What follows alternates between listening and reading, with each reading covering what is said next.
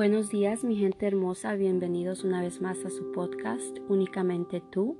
Espero se hayan levantado con toda la actitud, llenos de mucha alegría, entusiasmo y sobre todo mucha salud.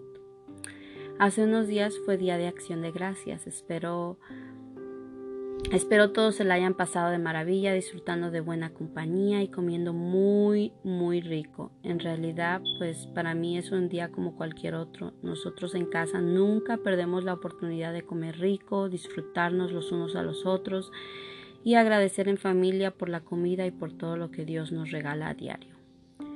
Lo único que pues sí hacemos diferente es que nos reunimos con familia que no vemos todos los días, que decoramos la mesa extra fabulosa y pues ese día optamos por comer lo tradicional, el gran pavo estofado y pues todo lo que le acompaña, ¿no?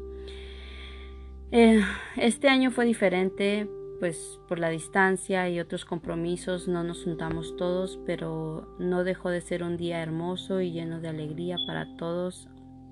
Pues siempre es de alegría para mí saber que todos en mi familia, donde quiera que estén, a donde quiera que se encuentren, se la pasan bonito. Entonces, pues, este, pues sé que todos la pasaron bien, se la pasaron felices, entonces pues eso llena mi corazón, ¿no? Y pues estuve, estuve con mis padres, con mis hijos, pues, ¿qué, qué, qué más, no? Este, fue un día muy, muy lindo, comimos muy rico, este, disfrutamos, este, de una buena película y pues nos la pasamos muy bien.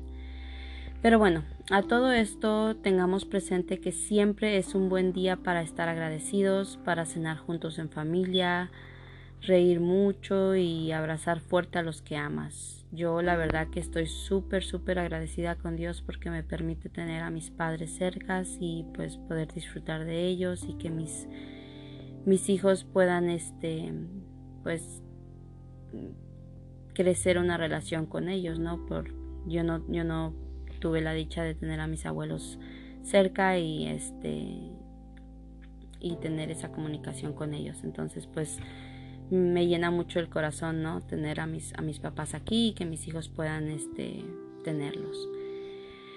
Pero bueno, hoy empezamos capítulo 5 de Salvaje de Corazón. Y les cuento que escuchando el capítulo anterior, capítulo 4, me puse muy ansiosa y este estaba tan ansiosa y llena de vergüenza, pues aún me falla mucho la lectura. Les pido mil, mil, mil, mil disculpas por ello y les pido una vez más que me tengan paciencia y pues una vez más les recomiendo que consigan el libro y lo lean con más calma y a su ritmo para que no haya confusión y le entiendan mejor en las partes que yo los pierdo. Ok, así es de que empecemos. Capítulo 5 Salvaje de Corazón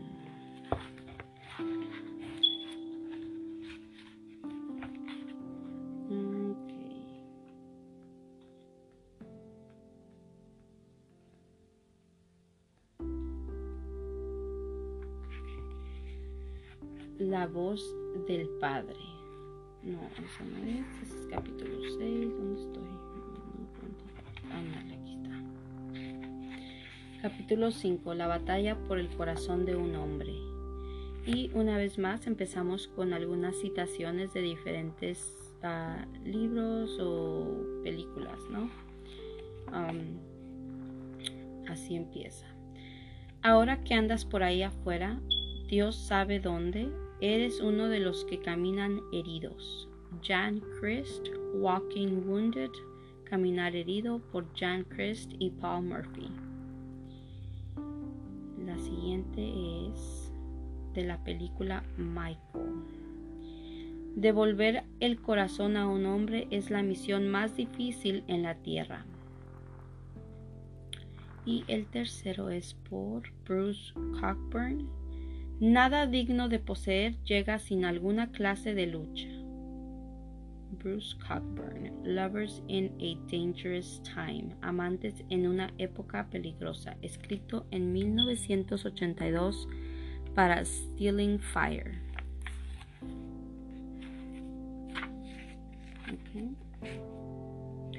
Hace algunos años, mi hijo del medio, Blaine, hizo su gran transición al primer grado. Ese es un paso enorme para cualquier hijo.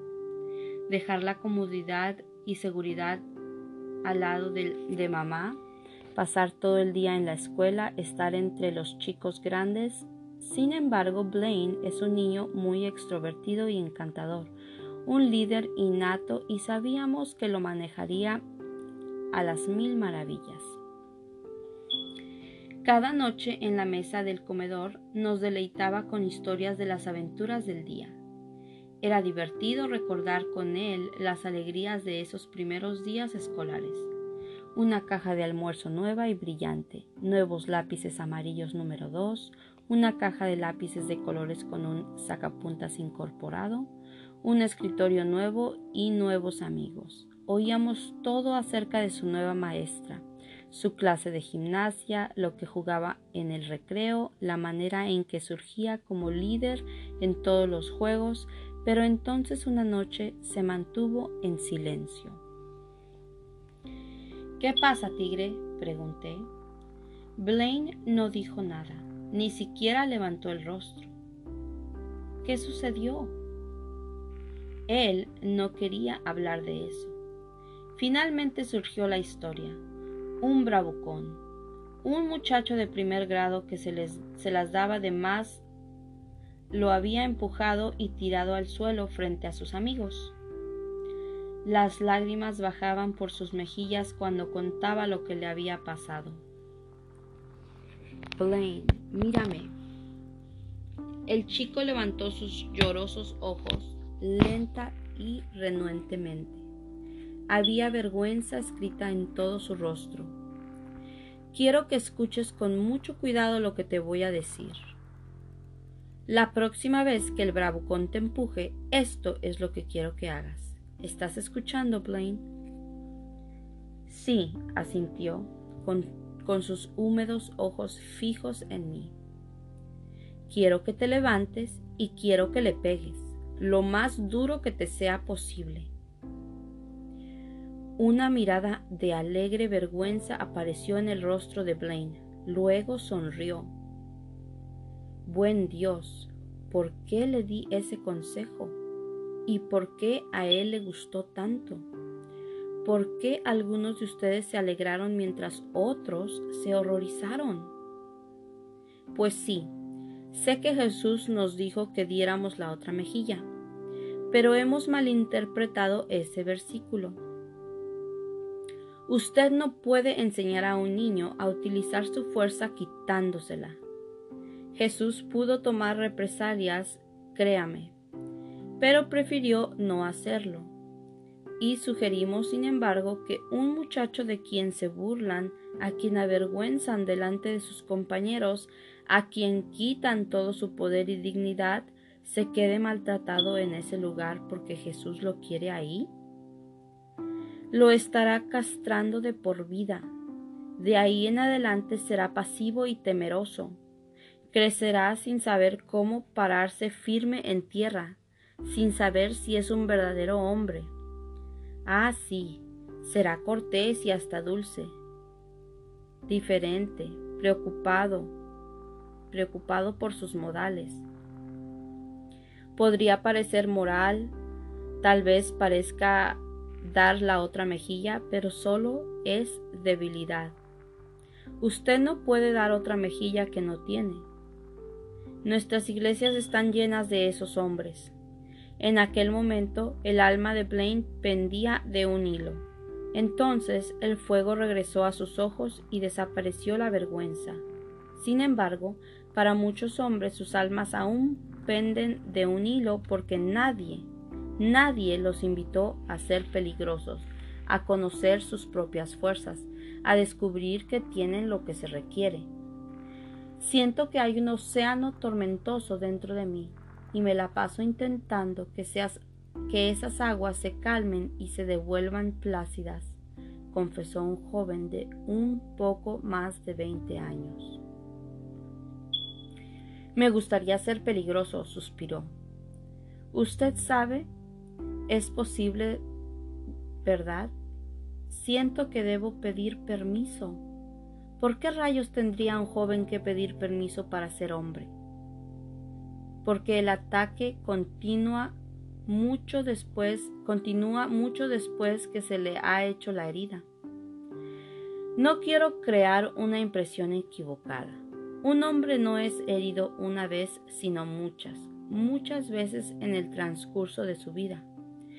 Casi todo golpe va a dar al mismo lugar, contra su fortaleza. La vida la aleja una vértebra a la vez, hasta que al fin no hay columna vertebral alguna. El toque final. Leí sobre un caso que ocurrió años atrás a un bebé varón que sufrió un terrible golpe durante una cirugía. Le quitaron accidentalmente el pene. El hecho ocurrió en la década de los 70 y se tomó una decisión que reflejaba la creencia ampliamente apoyada de que los roles sexuales en realidad no son parte de nuestro diseño, sino solo conformados por la cultura y por consiguiente son intercambiables. Intercambiables. Los genitales del chico fueron reconstruidos en forma femenina y se le crió como una niña. Esa historia es una parábola de nuestra época. Eso es exactamente lo que queremos hacer con los niños, empezando desde que son muy jóvenes. Christina Summers dice en su libro The War Against Boys, La guerra contra los niños. Es un mal momento para ser un muchacho en Estados Unidos. Nuestra cultura se ha vuelto contra la esencia masculina, proponiéndose cortarla cuanto antes. Como ejemplo, señala el modo en que los disparos en el colegio Columbine de Littleton, Colorado, se están usando contra los muchachos en general. La mayoría de nosotros recordamos la trágica historia de abril de 1999. Dos niños entraron a la biblioteca escolar y comenzaron a disparar. Cuando todo terminó, habían muerto 13 víctimas y, y sus dos atacantes. Summers está alarmada, y yo también, por los comentarios de William Pollack director del Centro para Hombres en el Hospital McLean. He aquí lo que se dijo. Los muchachos en Littleton son la punta del iceberg, y el iceberg se refiere a todos los muchachos. La idea muy extendida en nuestra cultura es que la naturaleza agresiva de los muchachos es intrínsecamente mala y que debemos convertirlos en algo más parecido a las niñas. La herramienta principal para tal operación es nuestro sistema de, escuelas públicas. El maestro escolar común enfrenta un desafío increíble, llevar orden a un salón de muchachos y muchachas y promover el aprendizaje. El obstáculo principal para ese noble propósito es lograr que los muchachos se sienten, se callen y pongan atención todo el día. ¿Usted también podría contener la ola? Esa no es la manera en que está hecho un niño y no es el modo en que, se, en que aprende. En vez de cambiar la forma de educar varones, intentamos cambiar a los varones. Lionel Tiger dice en su libro The Decline of Males, la decadencia de los machos, que probablemente a los muchachos se les diagnostica que sufren tres o cuatro veces más, de las, más que las muchachas de desorden de déficit de atención, DDA. Pero quizás no estén enfermos, tal vez como dice Tiger. Esto solo signifique que disfrutan movimientos musculares largos y acciones firmes. Como grupo, los muchachos parecen preferir actividades relativamente bulliciosas y móviles a los comportamientos tranquilos y físicamente restringidos con que, las, que aunque los sistemas escolares recompensan y a los que las chicas parecen estar más inclinadas. Díganmelo a mí. Este señor debería venir a cenar a casa, con tres hijos en la mesa, además de un hombre con corazón de chico. A veces las cosas son muy salvajes. Las sillas la mayor parte del tiempo son una opción. Los muchachos las utilizan más como equipos de gimnasia que como silla que como sillas. Justo la otra noche vi a Blaine balanceándose en la silla sobre su estómago como un acrobata. Al mismo tiempo, nuestro hijo menor Luke no se veía por ninguna parte, más bien en el lugar de, de la mesa donde debería estar su cabeza. Solo podemos ver un par de medias que señalan hacia arriba. Mi esposa tuerce los ojos. Esto no es lo que hacen nuestros sistemas escolares. Tiger lo dice así. Al menos tres o cuatro veces, al menos tres a cuatro veces a muchachos más chicos que chicas se les define esencialmente como enfermos debido a que sus patrones favoritos de juego no se ajustan con facilidad en la estructura de la escuela. Entonces, psicoadministradores bien intencionados prescriben medicamentos tranquilizantes para DDA como Ritalin. La situación es escandalosa. El uso tan desproporcionado de medicamentos entre muchachos revela la, la, falla de las autoridades escolares para comprender las diferencias de sexos. La única enfermedad que esos muchachos pueden tener es ser varones. Sin embargo, esto no solo pasa en las escuelas, muchas de ellas que conste están haciendo una labor heroica y que de, y que de nuestras iglesias. Perdón. Sin embargo, esto no solo pasa en las escuelas. Muchas de ellas que conste están haciendo una labor heroica y que de nuestras iglesias. Hace poco acudió a mí un joven muy enojado y angustiado. Estaba frustrado por el modo en que su padre, un líder de la iglesia, lo entrenaba en los deportes. Él juega baloncesto y su equipo había llegado a las finales de la ciudad. La noche del gran partido, cuando salía por la puerta, su padre prácticamente lo detuvo y le dijo Ahora no salgas ahí y a patear traseros. No es bueno hacer algo así. No estoy inventando esto. Qué ridiculez decir algo así a un atleta de 17 años de edad. Sal ahí y dales. Bueno, no les da nada. Solo sé bueno. Sé el tipo más bueno que el equipo contrario haya visto alguna vez. En otras palabras, sé blando. Ese es un ejemplo perfecto de lo que la iglesia dice a los hombres. Leí que alguien, leí que alguien dijo que la iglesia podría tener un exterior masculino, pero que su alma se ha vuelto femenina. La castración también ocurre en el matrimonio. A menudo las mujeres se sienten atraídas por el lado más salvaje de un hombre, pero una vez que lo han atrapado se disponen a domesticarlo. Irónicamente, si él cede, se molestará con ella por eso, y ella, a su vez, se preguntará a dónde se ha ido la pasión. La mayoría de los matrimonios van, van a parar ahí. Una mujer cansada y sola me preguntó el otro día ¿Cómo logro que mi esposo cobre vida? Invítelo a ser peligroso, dije. ¿Quiere usted decir que lo debo dejar que tenga motocicleta, verdad? Sí, ella retrocedió con la desilusión pintada en el rostro. Sé que usted tiene razón, pero detesto la idea. Lo he tenido domesticado por años. Vuelva a pensar en el gran león en esa pequeña jaula. ¿Por qué pondríamos a un hombre en una jaula?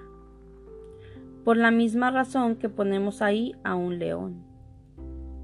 Por la misma razón que ponemos ahí a Dios es peligroso. Para, para, para parafrasear a Sayers, también hemos cortado las garras del cachorro del león de Judá. Un hombre es algo peligroso. Las mujeres no inician guerras. En su mayoría las mujeres no son las que cometen crímenes violentos. nuestras prisiones no están llenas de mujeres. Columbine no fue la obra de dos jovencitas. Es obvio que algo malo ha pasado en el alma masculina y el modo en que hemos decidido manejarlo es alejar esa naturaleza peligrosa por completo. Sabemos que nuestra sociedad produce un abundante suministro de muchachos, dice Robert Bly, pero parece producir menos y menos hombres. Existen dos razones sencillas. No sabemos cómo hacer que los muchachos emprendan su camino a ser hombres y segundo, en realidad no estamos seguros de querer hacerlo. Queremos socializarlos sin duda, pero lejos de todo lo que sea feroz, salvaje y apasionado. En otras palabras, lejos de la masculinidad y hacia algo más femenino. Pero como dice Summers, hemos olvidado una verdad simple. La energía, la competitividad y el atrevimiento físico de los varones normales y decentes son responsables de mucho de lo que es correcto en el mundo. Summers nos recuerda que durante la masacre de Columbine, Seth Huey, Seth Huey lanzó su cuerpo sobre una aterrada chica para escudarla de las balas. Daniel Robrov, de 15 años de edad, pagó con su vida. Ay, perdón, es que me da. Yo soy bien chillona, ¿no? Y, y me da no sé qué pensar en eso, ¿no? Daniel Robro, de 15 años de edad, pagó con su vida al arriesgarse a morir por mantener una puerta abierta para que otros pudieran escapar. Esa fortaleza esencial para los hombres también es lo que los convierte en héroes. Si un vecindario es seguro, se debe a la fortaleza de los hombres. La esclavitud se detuvo por la fortaleza de hombres, a un terrible precio para ellos y sus familias. Los nazis fueron detenidos por hombres. El apartheid no fue derrotado por mujeres. ¿Quiénes se, dieron sus puestos en los botes salvavidas que dejaban el Titanic para que se salvaran mujeres y niños? Hemos olvidado que fue un hombre quien se dejó clavar a la cruz del Calvario. Con esto no quiero decir que las mujeres no puedan ser heroínas. Conozco muchas mujeres que lo son. Esto nos recuerda sencillamente que Dios hizo a los hombres como son porque necesitamos con desesperación que ellos sean como son. Si un hombre es algo peligroso, Sí, un hombre es algo peligroso. Así es un bisturí. Puede herir o puede salvar su vida. Usted no lo hace seguro haciendo que pierda su filo. Lo pone en manos de alguien que sabe lo que está haciendo. Si ha pasado algún tiempo alrededor de caballos, sabe que un semental puede ser un gran problema. Los sementales son fuertes, muy fuertes y caprichosos típicamente no les gusta que los molesten y se pueden volver muy agresivos, en especial si hay yeguas alrededor. Un semental es difícil de domar. Si quiere un animal más seguro y tranquilo, hay, un fácil, hay una fácil solución. Cástrelo. Un caballo castrado es mucho más dócil. Usted puede manejarlo a su antojo. Él hará lo que le diga sin armar alboroto. Solo hay un problema. Los caballos castrados no producen vida. No pueden desenvolverse como lo hace un semental. Un semental es muy peligroso, pero si usted desea la vida que ofrece, también deberá tener el peligro. Los dos van juntos.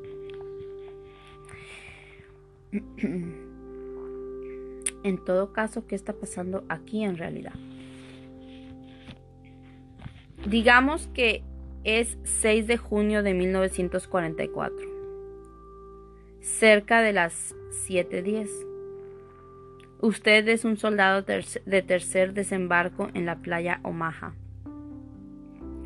Miles de hombres han ido antes que usted y ahora es su turno.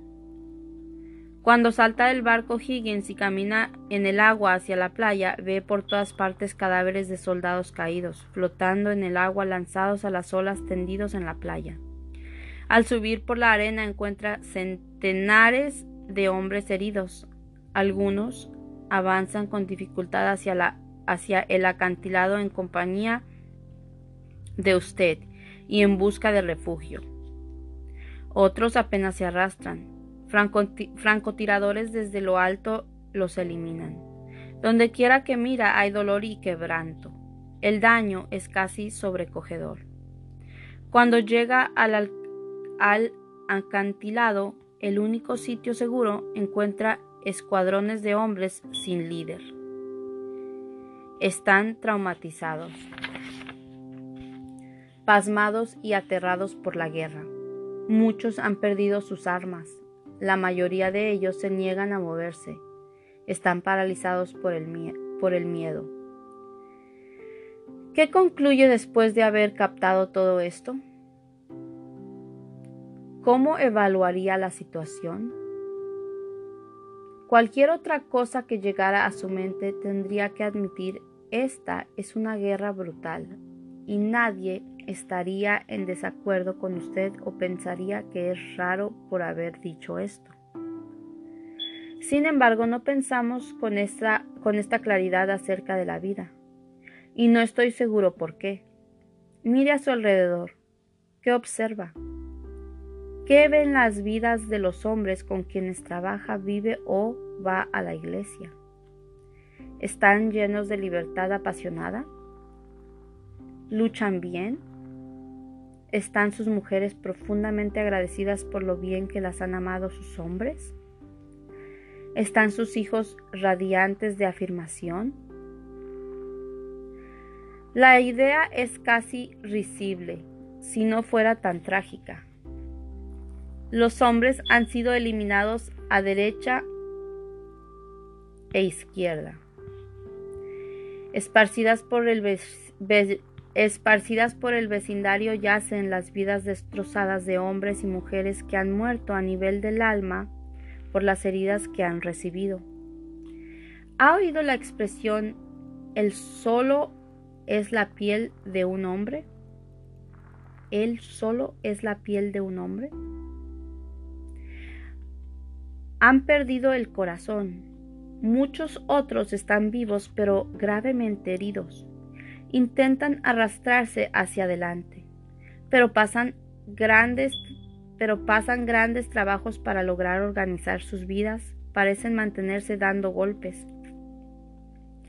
Usted conoce a otros que ya están cautivos, languideciendo en prisiones de desesperación, adicción ociosidad o aburrimiento. El lugar parece un campo de batalla, la playa o maja del alma. Y eso es precisamente lo que es. Ahora estamos en las últimas etapas de la guerra interminable y despiadada contra el corazón humano. Lo sé, parece demasiado dramático. Por poco no usaba la palabra guerra, pero por temor Dice, por poco no usaba la palabra guerra, por temor de ser rechazado en este punto como uno más en el grupo de gallinitas cristianos que corretean intentando lograr que todo el mundo se entusiasme con algún temor imaginario para llevar adelante su causa política, económica y, o teológica. Pero para nada estoy pregonando el temor. Estoy hablando sinceramente de la naturaleza que se extiende a nuestro alrededor, contra nosotros. A menos que, a menos que llamemos la situación por su nombre, no sabremos qué hacer al respecto. Es más, aquí es donde muchos individuos se sienten abandonados o traicionados por Dios. Creen que al volverse cristianos terminarán de algún modo sus problemas o al menos se reducirán de modo considerable. Nadie les dijo que los estaban lanzando a las primeras líneas y parecen estar verdaderamente asombrados porque les hayan disparado. La guerra terminó después que los aliados se tomaran la, cabeza de puente en Normandía. En cierto modo acababa de empezar. Stephen Ambrose nos ofrece en Citizen Soldiers, Soldados Ciudadanos, su crónica de cómo los aliados ganaron la guerra, muchas historias inolvidables de lo que siguió a ese famoso desembarco. Muchas de ellas son casi parábolas en su significado. He aquí una que siguió a los hechos del día D. Es junio, de, junio 7 de 1944. El brigadier general Norman Dutch Coda, el brigadier general Norman Dutch Coda, comandante asistente de la 29 División, avanzó hasta un grupo de infantería inmovilizado por algunos alemanes en un granero. Preguntó al capitán al mando por qué sus hombres no se esforzaban por tomar el edificio. Señor, los alemanes están adentro y nos disparan, replicó el capitán. Muy bien, le diré algo, capitán, dijo Cora, desabrochándose dos granadas de su chaqueta. Usted y sus hombres empiecen a dispararles. Tomaré un escuadrón y usted y sus hombres observen con mucho cuidado. Les mostraré cómo tomar una casa con alemanes adentro. Cora llevó su escuadrón alrededor del cerco de protección para acercarse lo más que podía a la casa. De repente armó una gritería y salió corriendo con el escuadrón, siguiéndolo y gritando como salvajes. Mientras lanzaban granadas por las ventanas, Cora y otro hombre echaron abajo la puerta de entrada, lanzaron un par de granadas adentro, esperaron las explosiones y luego entraron corriendo a la casa. Los alemanes sobrevivientes huían por la puerta trasera para ponerse a salvo. Cora regresó a donde el capitán. ¿Usted ha visto cómo se toma una casa? dijo el general, aún jadeando. ¿Entiende? ¿Ya sabe cómo hacerlo? Sí, señor. ¿Qué podemos aprender de la parábola? ¿Por qué esos tipos estaban inmovilizados? Primero parece que les sorprendió que les hubieran disparado. Nos disparan, Señor. ¿De verdad? ¿Eso es lo que sucede en la guerra? ¿A usted le disparan? ¿Lo ha olvidado? Nacimos en un mundo en guerra. Esta escena en la que vivimos no es una situación de comedia, es una batalla sangrienta. ¿No se ha percatado con qué precisión mortal fue hecha la herida? Esos golpes que ha recibido no son accidentes al azar en absoluto. Dieron exactamente en el blanco. Se suponía que Charles se convertiría en pianista, pero nunca volvió a tocar un piano. Tengo un don y un llamado a hablar a los corazones de hombres y mujeres. Pero mi herida no tienta a ser un solitario, a vivir lejos de mi corazón y de los demás. El llamado de Craig es a predicar el Evangelio como su padre y su abuelo. Su herida fue un intento de sacar eso. Él es una gaviota. Recuerda, lo único que puede hacer es graznar. No, mencioné antes a Reggie. Su papá lo hirió cuando él trató de sobresalir en el colegio. Él es muy estúpido, nunca entrarás a la universidad. Él quería ser médico, pero nunca logró su sueño. Y esto sigue y sigue. La herida está demasiado bien dirigida y es demasiado consistente para ser accidental. Fue un intento de sacar lisiar o destruir su fortaleza y así sacarlo de la acción. Las heridas que hemos recibido apuntaban hacia nosotros con asombrosa exactitud. Espero que entienda la situación. ¿Sabe por qué ha habido tal asalto? El enemigo le teme. Usted es un peligro de primera línea. Si alguna vez recupera su corazón y vive con valor, será un gran problema para él. Le haría un gran daño. En el lado del bien, le haría un gran daño. ¿Recuerda cuán valiente y eficiente ha sido Dios con la historia del mundo? Usted es una rama de ese tallo victorioso. Regresemos a la segunda lección de la parábola del día de. La otra razón de que esos hombres yacieran ahí inmovilizados, incapaces de moverse, se debe a que nadie les había mostrado antes cómo tomar una casa. Los habían entrenado, pero no para eso. A la mayoría de los hombres no les han iniciado en la hombría. Nunca nadie les ha mostrado cómo hacerlo y en especial cómo luchar por su corazón. El fracaso de muchos padres, la cultura de castración y la iglesia pasiva han dejado a los hombres sin dirección. Por eso escribí este libro. Estoy aquí para decirle que usted puede recuperar su corazón.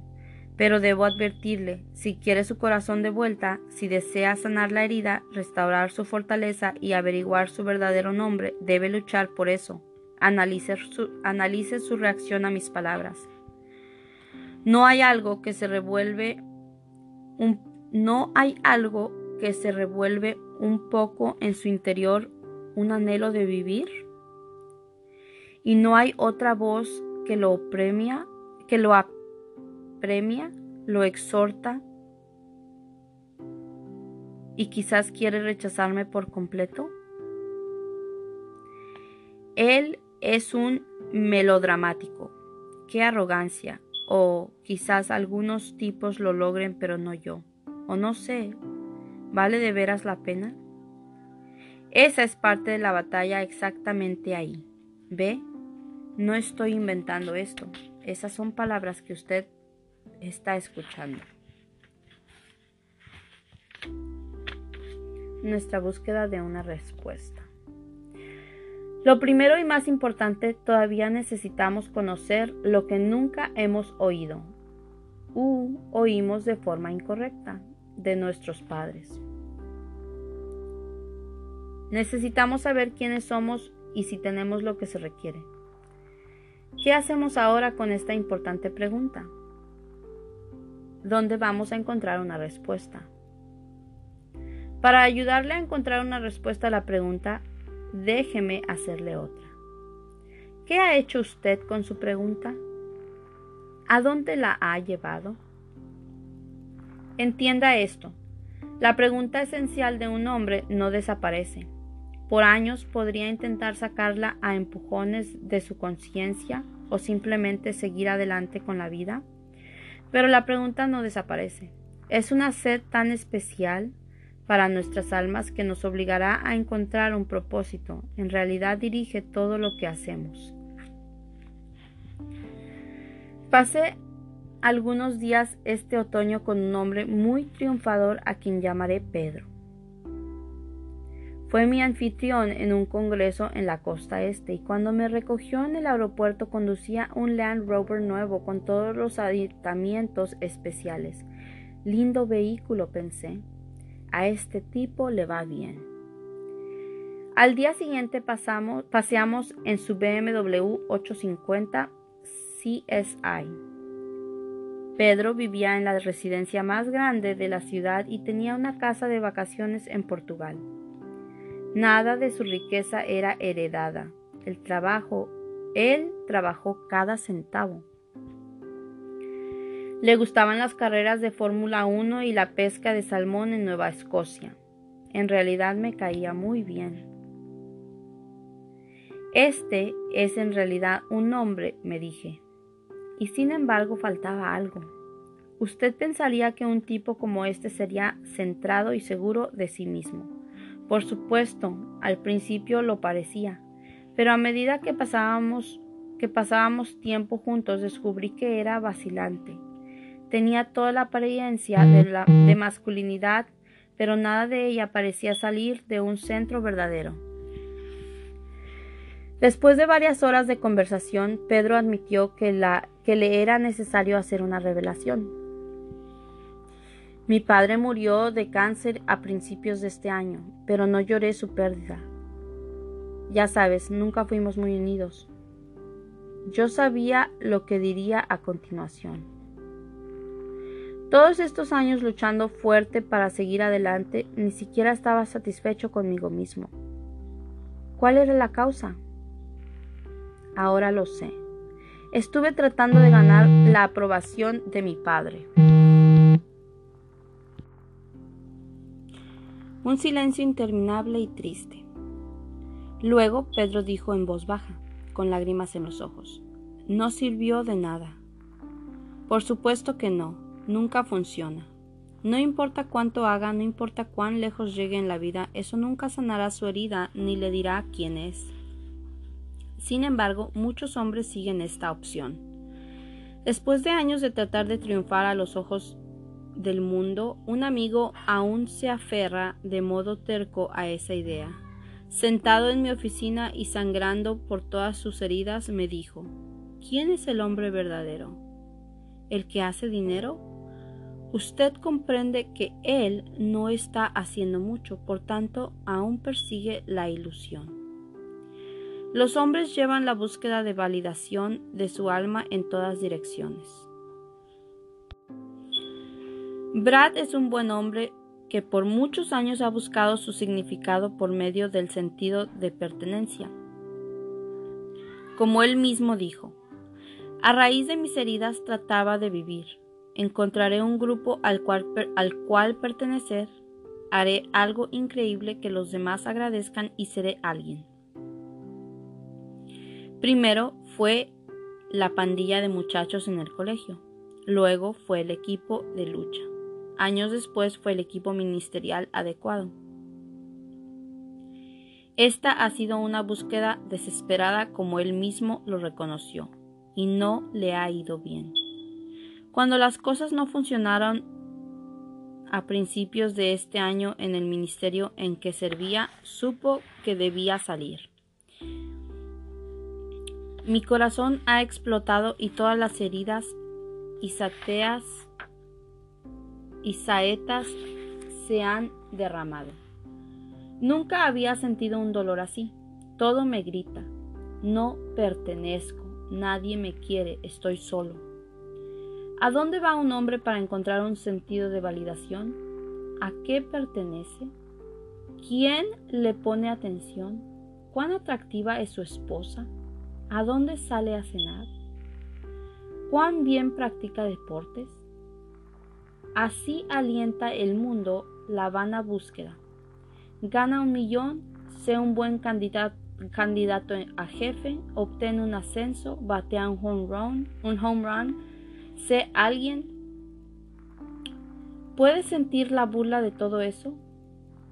El herido se arrastra hasta la playa mientras los francotiradores disparan. Pero el lugar más funesto al que un hombre lleva su búsqueda, el lugar en que todo hombre parece acabar sin importar el sendero que haya seguido, es la mujer. Recuerda la historia de mi primer beso, esa preciosidad de la que me enamoré en séptimo grado y cómo ella me hizo volar en bicicleta. Me enamoré de Debbie el mismo año en que mi padre se alejó de mi historia el año en que ocurrió mi más profunda herida. El tiempo no fue coincidencia. Llegué al momento crucial en el desarrollo de un joven en que el padre debe intervenir. Es a principios de la adolescencia, en alguna parte entre los 11 y los 15 años de edad, dependiendo del muchacho. Si esa intervención no ocurre, se dispone al chico para al desastre. La próxima ventana que abre en su alma es la sexualidad. Debbie me hizo sentir como un millón de dólares. En ese tiempo no tenía palabras para expresarlo. En realidad no tenía idea de qué pasaba. Sin embargo, en mi corazón sentí que había encontrado la respuesta a mi pregunta. Una chica preciosa piensa que soy lo más grandioso. ¿Qué más puede pedir un chico? Si he, encontrado a Julieta, entonces debo ser Romeo.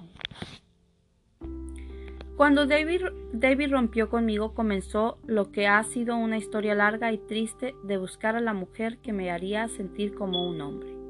Fui de novia en novia intentando obtener una respuesta, ser el héroe para la bella. Ese ha sido mi anhelo, mi imagen de lo que verdadera y definitivamente significa ser hombre. Bly lo llama la búsqueda de la mujer de cabello dorado. Él ve una mujer al otro lado del salón y sabe inmediatamente que es ella. Desecha la relación que tiene, la persigue, siente emoción salvaje, pasión, palpitaciones de corazón, obsesión. Después de algunos meses todo se derrumba, ella se vuelve una mujer ordinaria. Él está confundido y desconcertado. Entonces ve una vez más un rostro radiante al otro lado del salón y la historia seguramente se repite. Iron John. ¿Por qué la pornografía es lo más adictivo en el universo para los hombres? Con certeza está el, con certeza está el hecho que un hombre es manipulado visualmente, que las representaciones y las imágenes excitan más a los hombres que las mujeres, que a las mujeres. Perdón, voy a volver a leer. ¿Por qué la pornografía es lo más adictivo en el universo para los hombres? Con certeza está el hecho que un hombre es manipulado visualmente, que las representaciones y las imágenes excitan más a los hombres que a las mujeres. Pero la razón más profunda se debe a que la belleza seductora penetra y toca sus ansias desesperadas de validación, como un hombre que ni siquiera sabía que tenía, lo alcanza de una manera única. Hay algo que debe entender. Esto es algo más profundo que piernas, busto y, y buen sexo. Es mitológico. Mire los tramos que los hombres caminan en busca de la mujer de cabello dorado. Se han batido a duelo por su belleza, han peleado guerras. Como ve, todo hombre recuerda a Eva. Estamos obsesionados por ella.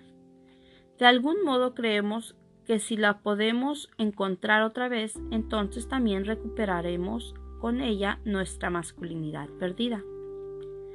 ¿Recuerda al niñito Philip de la película Un Mundo Perfecto? ¿Recuerda cuál era su temor? Que su pene era insignificante. Así es como muchos hombres expresan un sentido de castración. Más adelante, el peor miedo de un hombre es a menudo la impotencia. Si no puede lograr una erección, entonces no tiene lo que se requiere. Pero lo opuesto también está en juego. Si un hombre puede sentir una erección muy bien, entonces se siente poderoso, se siente fuerte. Estoy seguro que muchos hombres sienten que la pregunta está integrada a su pene. Si puede sentirse sexualmente como el héroe, bien, entonces Señor es el héroe. La pornografía es tan seductora porque ¿qué va a pensar un hombre famélico y herido si literalmente hay cientos de bellezas dispuestas a entregársele? Por supuesto, no es solo a él, pero cuando está solo con las fotos siente que todo eso es solo para él. Es increíble. ¿Cuántas películas se centran en esa mentira? Consiga la bella, gánesela y usted es el hombre. Usted es James Bond. Usted es un tipazo. Estudie con cuidado la letra de la canción de Bruce Springsteen Secret Garden de su grabación de éxitos 1995. Ella te dejará entrar a su casa. Si llegas tarde y tocas la puerta, te dejará llegar a su boca. Si son correctas las palabras que dices, si pagas el precio, te permitirá llegar más adentro. Porque oculta un jardín secreto. Ella te llevará por una senda, habrá ternura en el aire, te dejará llegar lo suficientemente lejos para que sepas que ella está ahí en realidad. Te mirará y sonreirá, y sus ojos dirán que ella tiene un jardín secreto, donde todo lo que quieres, donde todo lo que necesitas siempre estará a un millón de millas de distancia. Es una profunda mentira adherida a una profunda verdad. Eva es un huerto de aromas, Cantares 4:16. Sin embargo, ella no es todo lo que usted quiere. Todo lo que necesita ni siquiera se acerca. Por supuesto que se quedará a un millón de kilómetros a mí o a millas de distancia. Usted no puede llegar ahí desde acá porque eso no está ahí. No está ahí. La, respuesta a su pregunta no se puede encontrar ahí. No malinterprete. Una mujer es algo cautivador, más cautivador que cualquier otra cosa creada. El cuerpo desnudo de la mujer es una porción de eternidad demasiado grande para el ojo del hombre. La feminidad puede suscitar masculinidad, Y vaya que lo puede hacer. Mi esposa me muestra un poco de un poco el busto, un poco los muslos y estoy listo para la acción. Todos los sistemas están en alerta. Ella me dice con voz suave que soy un hombre y yo saltaré rascacielos por ella. Sin embargo, su feminidad no puede conceder masculinidad. Es como pedir a una perla que le dé un, un búfalo. Es como pedirle a un campo de flores silvestres que les dé un Chevy de 1957 son sustancias totalmente distintas.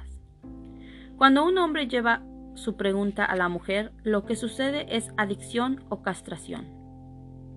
Por lo general, ambas cosas. Dave, cuyo padre hizo un agujero en su pecho cuando lo llamó hijito de mami, llevó su pregunta a la, a la mujer. Hace poco me confesó que le obsesionaban las mujeres más jóvenes. Usted puede ver la razón son menos amenazantes. Una joven no es la mitad del desafío. Él se puede sentir ahí más como un hombre.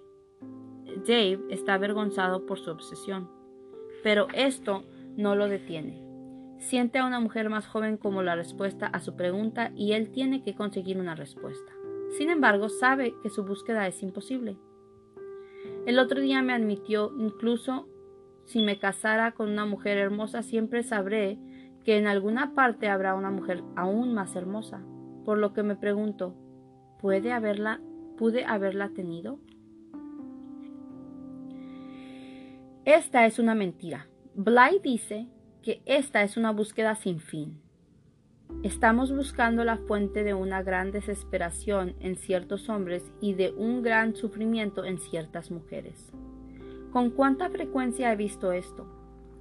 El hermano de un amigo tocó fondo hace algunos años cuando su novia terminó con él. Él era de veras un triunfador, un atleta de la universidad que se convirtió en un abogado joven y prometedor. Pero cargaba con una herida de un padre alcohólico y adicto al trabajo, quien no le dio lo que el muchacho ansiaba. Igual que a muchos de nosotros llevó su corazón y su pregunta a la mujer. Cuando ella se deshizo de él, mi amigo dijo, ¿qué mi amigo dijo que eso lo hizo saltar del agua, que eso lo hizo saltar del agua. Cayó en una gran picada y comenzó a beber y a fumar en exceso. Hasta se fue del país. Su vida se había destrozado. Por esto muchos hombres temen en secreto a sus esposas. Ella lo ve como nadie más lo ve, duerme con él, sabe de qué está hecho. Si le ha dado el poder de validarlo, entonces también le ha dado el poder de invalidarlo. Y esa es la trampa mortal. Un pastor me dijo que por años había tratado de agradar a su esposa y ella seguía dándole calificación F. ¿Qué pasaría si ella no fuera la libreta de calificaciones para ti? Sugerí. Seguro que ella se siente así, y no estoy aprobando la, la materia. Seguro que ella se siente así y no estoy aprobando la materia. Otro hombre, Ricardo, se volvió verbalmente agresivo con su esposa en los primeros años de matrimonio. Su visión de la vida era que él quería ser Romeo, por tanto ella debía ser Julieta. Cuando ella no resultó ser la mujer de cabello dorado, se puso furioso, porque eso significaba, como puede notar, que él no era el hombre héroe. Recuerdo haber visto una foto de Julia Roberts sin, vestuario ni maquillaje. Ah, me di cuenta, ella es solo una mujer ordinaria. Él estaba acudiendo a mí por su validación, me dijo una joven del hombre con quien estaba saliendo. Él estaba acudiendo a mí por su validación, me dijo una joven del hombre con quien estaba saliendo. O con quien había estado saliendo. Al principio, ay, perdón. Al principio se sintió atraída a él y ciertamente atraída por la forma en que él se sentía atraído por ella. Por eso rompí con él. Me asombró la percepción y el valor de esta muchacha. Es muy raro encontrar esto, especialmente en mujeres jóvenes. Cuán maravilloso siente al principio ser la obsesión del hombre. Qué piense en ella como una diosa es algo emocionante, pero a fin de cuentas todo se transforma de romance a una presión inmensa en ella. Él se la pasaba diciendo No sé si tengo lo que se requiere y me estás diciendo que no. Algún día me agradecerá por esto. Es muy fascinante notar que los homosexuales están en realidad más claros en este punto. Saben lo que se ha perdido en sus corazones es el amor masculino. El problema es que lo han transformado en sexo. Joseph Nicolosi dice que la homosexualidad es un intento de reparar la herida llenándola con masculinidad, ya sea el amor masculino que ha faltado o la fortaleza masculina que, que muchos hombres sienten que no poseen. Esta también es una búsqueda vana y es la razón de por qué hay tan abrumadora cantidad de relaciones homosexuales que no duran, porque muchos hombres homosexuales van de un hombre a otro y porque muchos de ellos sufren de depresión y de muchas otras adicciones. Lo que necesitan no se puede encontrar ahí. ¿Por qué he dicho todo esto acerca de nuestra búsqueda de validación y la respuesta a nuestra pregunta? Porque no podemos oír la verdadera respuesta hasta que comprendamos que tenemos una respuesta falsa. ¿Cómo podemos enfrentar la realidad mientras sigamos tras la ilusión? El anhelo está ahí, vive en nuestras almas como un deseo hambriento, sin importar con qué lo hayamos intentado llenar. Si usted lleva su pregunta a Eva, esto romperá su corazón. Comprendo esto ahora después de muchos, muchos años difíciles. No puede encontrar ahí la respuesta. No puede encontrar ahí la respuesta. Es más, usted no puede obtener la respuesta en ninguna de las cosas que los hombres persiguen para encontrar su sentido de ser. Solo hay una fuente para la respuesta a su pregunta. Por tanto, no importa a dónde haya llevado su pregunta, tiene que retomarla. Tiene que alejarse. Ese es el principio de su viaje. Y bueno, con eso terminamos capítulo 5. Espero le hayan entendido la mayor parte. Este y si no, pues una vez más consigan el libro. Este de verdad que está muy interesante. Ah, si les ha llamado la atención algunas cosas de las que han escuchado, les recomiendo mucho que lo consigan para que lo lean a su ritmo y pues este, la entiendan mejor, ¿no? Y pues también este, mi voz está un poco ronca estos últimos días, entonces también me cuesta un poquito más de trabajo leer. este, por lo mismo de que nosotros aquí, este, Sebastián empezó, mi hijo el mayor, llegó a casa con una gripa y este, bueno, pues ahorita ya las, las gripas se me hacen como que son bien, bien, este, no sé, bien diferentes, ¿no? Bien raras. llegó con irritación de garganta un día, al otro día ya no tenía y después este amaneció con, con los ojos este llenos de lagaña, ¿no? Este ah, y rojos. Entonces ah, le duró esos dos días y después ya, pum, se le quitó. Y después, después de un día o dos, empezó la, la niña más chiquita, mi, mi bebé. Igual, un día tosiendo, pero como una tos seca, este, pero me decía que no le dolía nada, entonces nomás tosía. Al otro día igual amaneció con los ojitos rojos y luego al tercer día con mucha, mucho, este, lagaña, así los ojitos pegaditos y al como tercer día ya se le había quitado, ¿no? Nada más amaneció dos días así con los ojos así. Y yo dije, bueno, ahí acabó, ¿no? Y así empezó después Cristian gracias a Dios, pues no se han puesto malos, pero este, sí, la, la tos no nos deja. Entonces, pues así estamos todos. y gracias a Dios no nos sentimos mal, pero estamos ahí con la tosecilla y, con los ojos medio raros, ¿no? Bueno, yo no, gracias a Dios, pero ojalá y no les siga yo, ¿no? Pero bueno, chicas, chicos, me despido. Espero les haya gustado. Gracias, muchísimas gracias por este por escucharme, por seguirme, compartan, no se les olvida compartir. Permíteme, mami. No estoy enferma. Es que dice Violeta que yo estoy enferma. Pero bueno, no, les, no se les olvide compartir. Los quiero mucho. Un beso y un abrazo. Bye bye.